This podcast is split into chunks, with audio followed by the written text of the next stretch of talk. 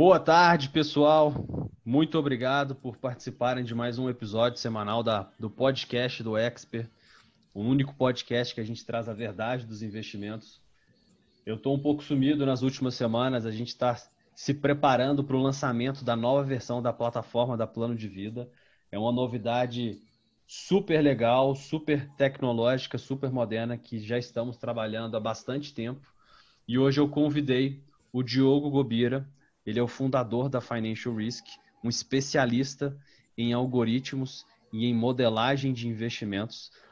Só para vocês conhecerem um pouco sobre o Diogo, o Diogo é um especialista em finanças, pós-graduado, tem doutorado, é um cara super fera, é um cara super técnico. E a gente se conheceu ano passado, quando a gente lançou o aplicativo da Plano de Vida e a gente precisava, naquele momento, de um modelo de recomendação de investimentos. E para quem não sabe, o que, que é isso? Esse é o que a gente chama de robô advisor, tá? Vocês vão escutar muito isso daqui para frente. É um jeito novo de investir usando inteligência artificial.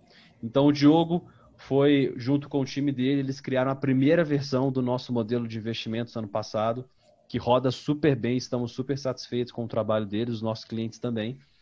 E agora, com a versão da plataforma, a gente melhorou esse modelo junto com eles. Eles construíram uma versão nova, muito mais parruda, muito mais eficiente, vai gerar muito mais resultado. E a gente vai começar o bate-papo falando disso. Diogo, se você puder comentar para a gente como que funciona em linhas gerais o novo modelo de recomendação que a gente vai lançar agora nas próximas semanas na Plano de Vida. Opa, fala Renato, tudo bem? Obrigado aí pelo convite para conversar com, com, vocês aí nesse podcast. Realmente oferece um serviço bem bacana aí para toda a comunidade de investidores e quem está querendo aprender um pouco mais aí sobre, sobre investimentos. É, esse modelo que a gente desenvolveu é, para essa nova versão do plano de vida, ele é um modelo é, cujo nome né, é, chama-se Hierarchical Risk Parity. Não vou entrar nos detalhes assim técnicos da coisa, mas o que é interessante desse modelo é que ele é uma espécie de é, uma evolução de um modelo de investimento baseado em paridade de risco, que é o que popularizou né, e, causou assim é, é, bastante sucesso assim para vários investidores, em particular para o Rei Dalio, que foi quem meio que introduziu esse conceito no mercado. O, esse modelo que a gente está rodando para você, que é, é uma evolução é, do Risk Parity, ele foi criado pelo, pelo um cientista né, chamado Marcos Lopes, que ganhou o prêmio de Quant é, do, do, ano em 2019 pela revista Risk Magazine. É um profissional assim top de linha, autor de um livro bem interessante sobre financial é, machine learning. Então, assim, o que a gente pode assegurar é que você está rodando um modelo é, que implementa o que há de mais sofisticado em termos de é, obtenção né, de uma carteira diversificada e com garantias né, de estabilidade e geração de, de resultado né, é, fora da amostra. E aí, fora da amostra, é, a gente quer dizer assim, com base em simulações futuras, né, algo que a gente pode discutir um pouquinho mais para frente ao longo desse podcast. O ponto é que é, você está rodando um modelo, está entregando para os seus usuários, para os seus clientes, é, um modelo que tenta buscar né, é, garimpar no mercado os ativos é, mais, digamos assim, diferentes, né, descorrelacionados no, no jargão técnico, né? É, e aí, com base nessa, nessa busca que é feita com base em algoritmos de machine learning, né, de aprendizado de máquina, a gente faz um processo de alocação inspirado na paridade de risco. E, e o efeito disso é que você tem é, muita estabilidade, muita estabilidade no, nos resultados das suas carteiras. Né? Então, isso é ótimo porque dá um pouco mais de segurança né, e previsibilidade para os investidores. Ótimo, Diogo. Muito obrigado pelas informações. Eu quero complementar aqui, até para quem está escutando esse tipo de assunto pela primeira vez, e a gente gosta muito de falar de inovação, e a gente vai cada vez mais bater nessa tecla de um jeito novo de investir. É um jeito novo para o brasileiro, é, a gente conhece, a gente estuda o um mercado lá de fora, já trabalha na indústria de investimentos há bastante tempo. E infelizmente o Brasil ele quase sempre adota as inovações por último, né? É, e esse jeito novo de investir, na verdade, já é uma prática muito comum para os grandes investidores internacionais. Então existe uma figura no mercado financeiro que se chama hedge fund, que são fundos globais que investem em classes de ativo no mundo todo, eles não têm restrição. E geralmente esse, esse tipo de instituição, né, esse agente de investimentos, são os agentes mais relevantes em movimentar os preços dos ativos no mundo todo. Então são grandes fundos que têm centenas de bilhões de reais que investem em ações, investem em derivativos, investem em juros, investem em renda fixa, tem um, um, um caráter de investimento bem amplo e por eles ser, utilizarem vários mercados diferentes, precisarem de velocidade de negociação muito rápida é, e terem por trás os, os, maiores investidores do mundo, eles são tidos como referências em termos de modelagem, em termos de sofisticação de carteira, em termos de inovação, em termos de tecnologia. E esse mundo, esse mundo que eu estou falando, o mundo de utilizar modelos de investimentos, já é uma prática muito comum para esse tipo de agente há décadas, tá? Começou a chegar agora, que a gente chama para o varejo, né? para o pequeno investidor, aquele investidor de uma corretora, aquele investidor do banco, fora do Brasil. Então, se você é um investidor americano e tem uma conta numa corretora no banco, é mais do que comum você ser atendido por um profissional que vai usar um modelo de robô advisor para fazer uma recomendação. Esse mercado está começando a chegar no Brasil há poucos anos tá fazendo um barulho muito grande porque o resultado tá aparecendo, as, as, as empresas, as corretoras e os bancos que estão adotando esse formato estão conseguindo se sobressair e a gente está trazendo essa inovação junto com a Financial Risk para também trazer essa tendência mundial para qualquer investidor brasileiro. E tem um outro ponto que eu quero discutir com você, Diogo. É, além dessa, dessa questão do modelo lá fora ser muito baseado em em, em robô advice, os grandes investidores, já os, também os pequenos investidores estarem utilizando, tem uma, um fato que é muito interessante. Ao mesmo tempo que fora do Brasil as pessoas valorizam isso, né, valorizam a ciência, eles também sabem quanto que custa o serviço de investimentos. Então é muito comum você ter uma conta lá fora. Então, se você usa um robô advisor lá de fora dos Estados Unidos, você paga um FII só, vai pagar meio por cento ao ano, ou 0,6% ao ano. E é isso. A empresa, o banco, a corretora tem que se virar com essa receita e gerar resultado para você. Aqui no Brasil, a gente está em pleno, pleno século XXI, é, cheio de inovação e quase nenhum banco e corretora tem esse modelo. Eles ainda ganham dinheiro vendendo produto, empurrando produto, é, fazendo serviços que não são bem avaliados e o cliente nem sabe quanto que ele está pagando. Só que essa história está mudando. Então, esses mesmos bancos, essas mesmas corretoras digitais aqui no Brasil, que têm essa abordagem usando inteligência artificial, também estão indo por esse modelo de taxa fixa, de cobrar um valor só.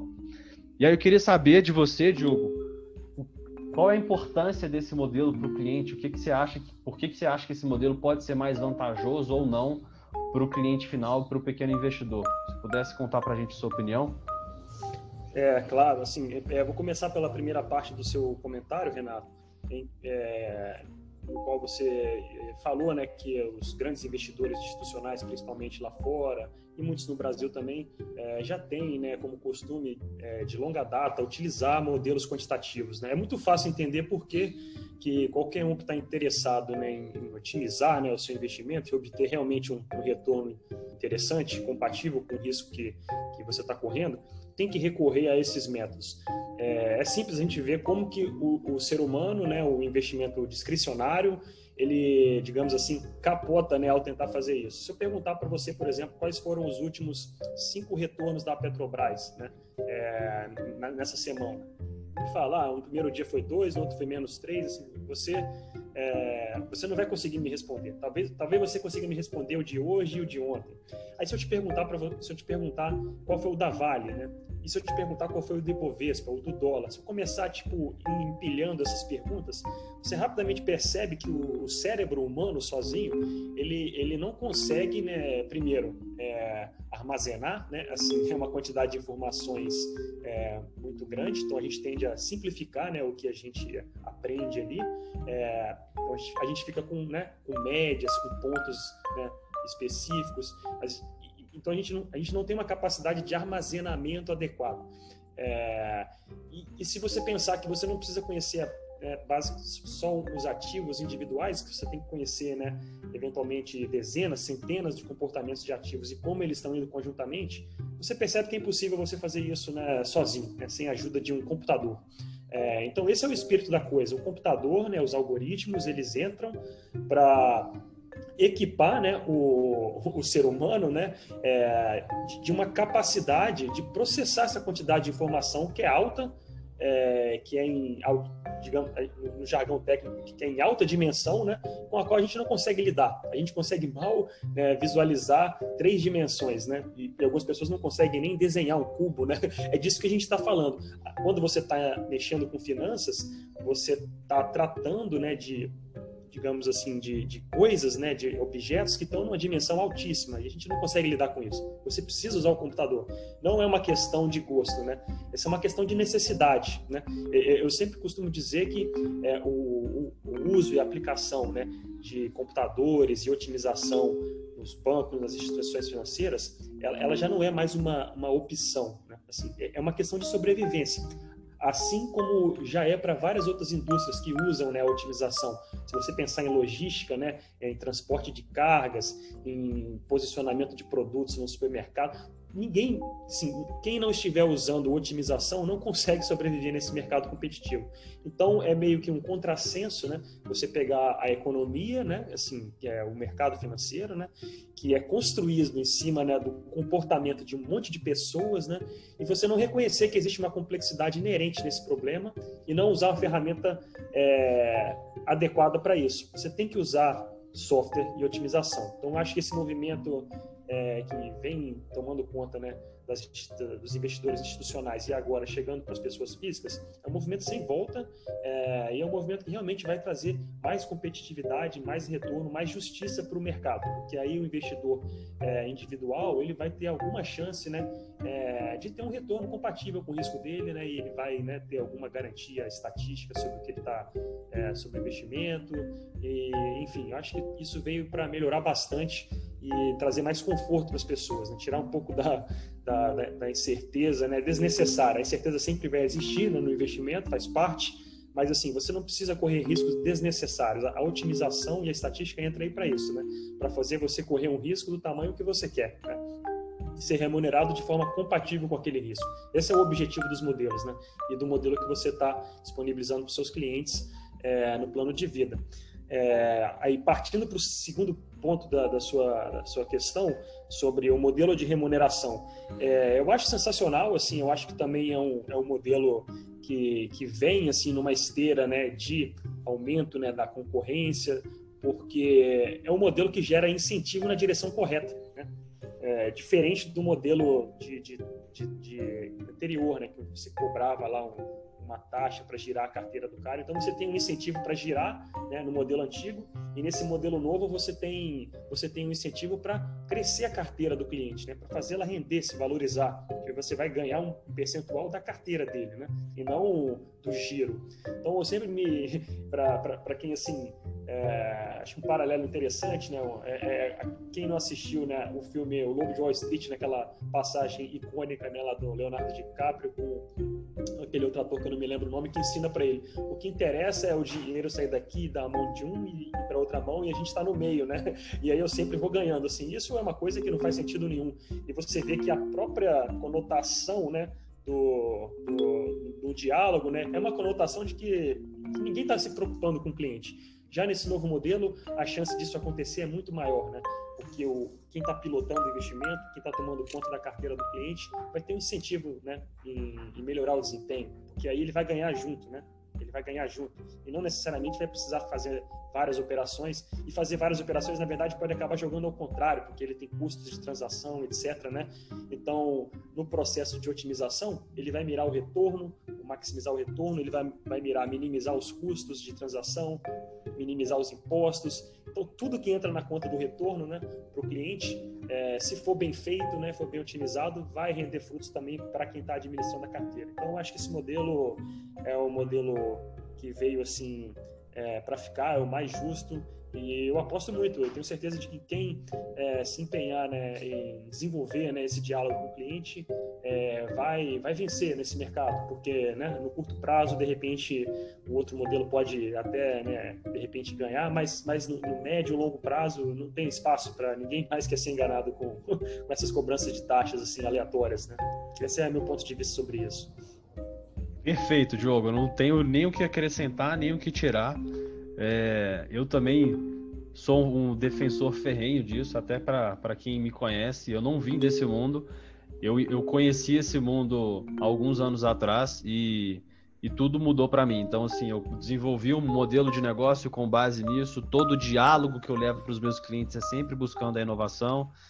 E uma coisa que acaba ficando clara também, e acho que é uma deficiência da indústria, infelizmente hoje, esse tipo de conhecimento, né, quem conhece modelagem matemática, quem se preocupa em fazer análise de dados da forma correta, é um, é um, é um, é um ativo em extinção. Não são muitas pessoas que têm esse conhecimento, infelizmente. É, a gente teve a sorte de, de conhecer o Diogo e o time dele, e a gente está trilhando esse caminho o feedback que a gente recebe dos clientes é muito bom e não é à toa que a gente está fazendo um lançamento super bacana agora e levar isso para o Brasil inteiro. Então, como o Diogo falou, é um caminho sem volta. Uma vez que as pessoas conhecem o novo e compreendem que o novo é mais justo, é mais transparente, não tem como voltar atrás.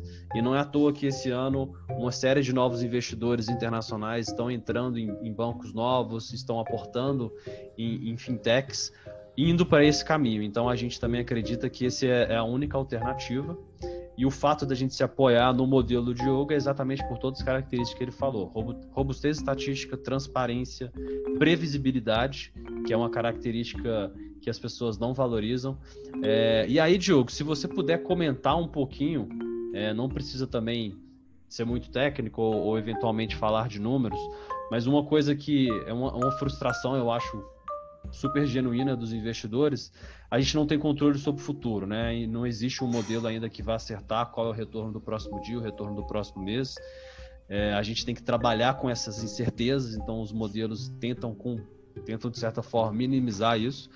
Mas eu lembro quando a gente estava conversando sobre a parametrização desse modelo e o que mostrar para o usuário, a gente pensou muito em fazer simulações do futuro, né? E talvez apresentar esses números para os usuários para eles terem pelo, ter pelo menos um norte. Olha, o que, que essa carteira pode entregar de resultado, o que ela pode entregar de risco, quais são os intervalos mínimos, médios e máximos e por que, que essa transparência também é importante para o cliente confiar nessa abordagem de investimento. Se você puder comentar um pouco para a gente. Claro, claro. É, o, o, processo de investimento, Renato, assim, eu, assim, é bom enfatizar isso, né? O processo de construção, né, de um, de um método de investimento, ele é um processo científico, né? É, a gente está vivendo aí no meio de uma pandemia, né? E a gente está num debate enorme sobre vacinas, etc, né? Então, é, é, um consenso, né, de todo, de todo mundo que uma vacina precisa ser testada, né? E como você testa uma vacina? Você aplica ela, né, em milhares de pessoas, né? E aí você observa o comportamento da vacina. O, o, o investimento, é, é, ele tem que passar por um, por um por uma espécie de, de procedimento, né, de escrutínio, né, equivalente. Ele precisa ser experimentado, né, é, de uma forma hipotética, é claro, né, porque o, o futuro vai mostrar o que vai acontecer de fato, mas você precisa para colocar uma estratégia de investimento para rodar, você precisa antes testar essa estratégia. E como você faz para testar né, essa estratégia? Você, você submete né, essa, essa política de investimentos, esse, esse modelo matemático, é, a, a, uma série de simulações diferentes cenários futuros que nunca aconteceram. Né? Então, qual é a diferença em relação a você olhar, por exemplo, o retorno histórico de uma carteira e decidir? O retorno histórico de uma carteira, é, você pode pensar como se ele fosse uma vacina testada em uma pessoa só. Né? Então, assim, você, você confia numa vacina que foi testada em uma pessoa só? Não. Né? Você confia numa vacina que foi testada em mil, dez mil, né? É nisso que você confia.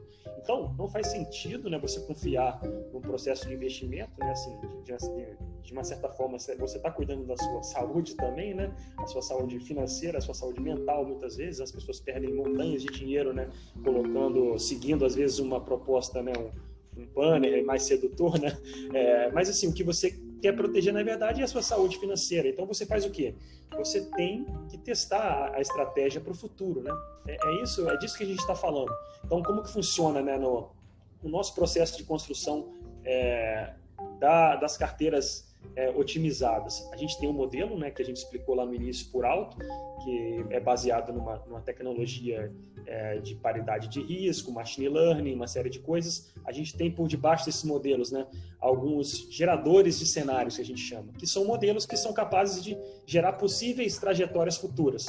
É, e aí a gente aplica o modelo nessas trajetórias todas. E aí depois a gente vai analisar é, qual foi o desempenho em cada uma dessas trajetórias, qual foi o melhor cenário, qual foi o pior cenário, qual foi o cenário médio, qual a minha probabilidade de ficar acima de um benchmark. Essas são perguntas né, que te dão uma segurança. Então, se você rodou 10, 100, mil trajetórias, você começa a ter um pouco mais de confiança de que aquela estratégia né, de construção da carteira funciona.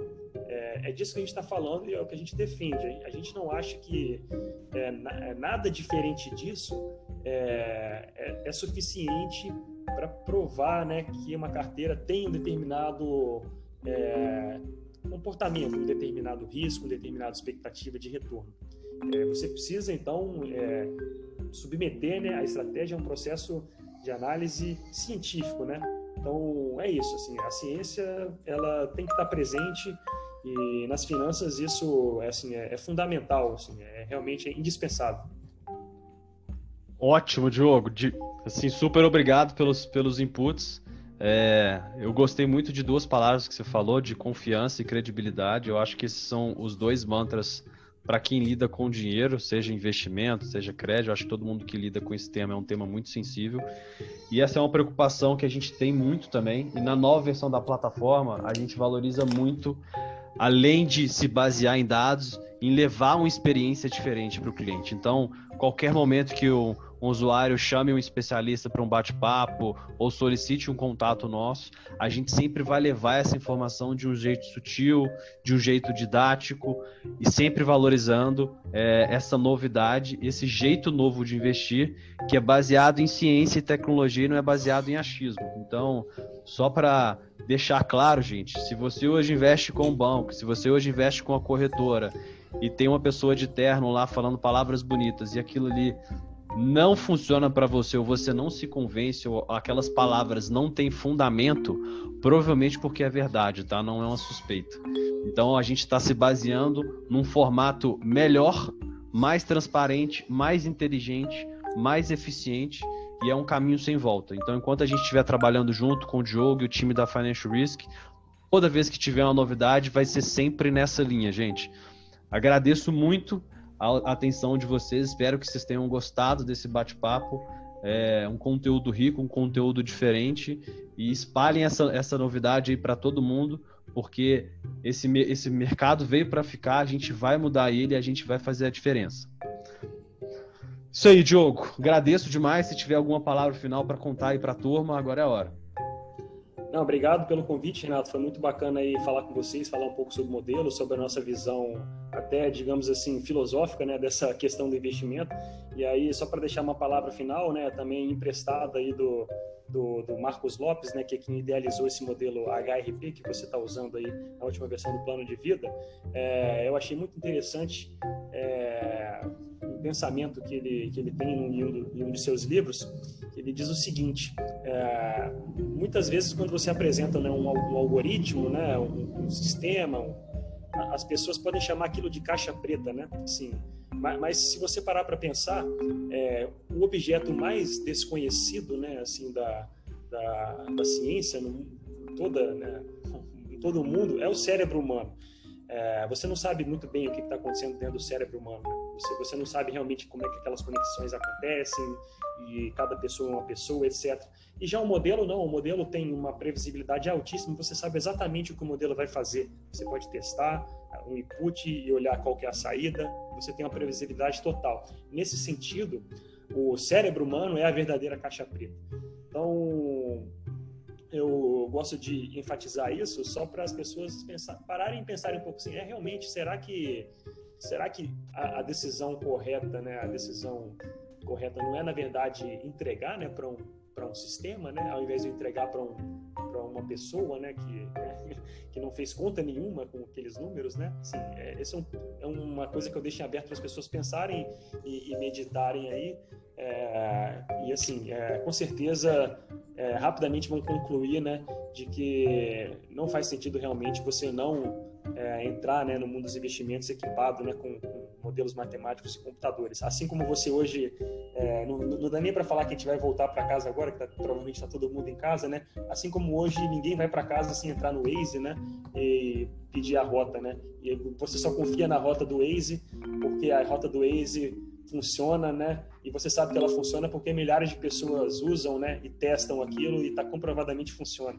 Ou seja, é, a gente tem que é, delegar, né? Assim, algumas decisões e a decisão de investimento é, é uma delas, né? Delegar para a máquina. É, certamente a gente vai obter um resultado melhor e melhor cada vez mais. é isso. Já falei bastante. Obrigado aí, Renato. Obrigado, gente. E esperem para o próximo episódio que a gente vai trazer um outro tema aí legal para bagunçar a cabeça de vocês. Muito obrigado, Diogo. Forte abraço.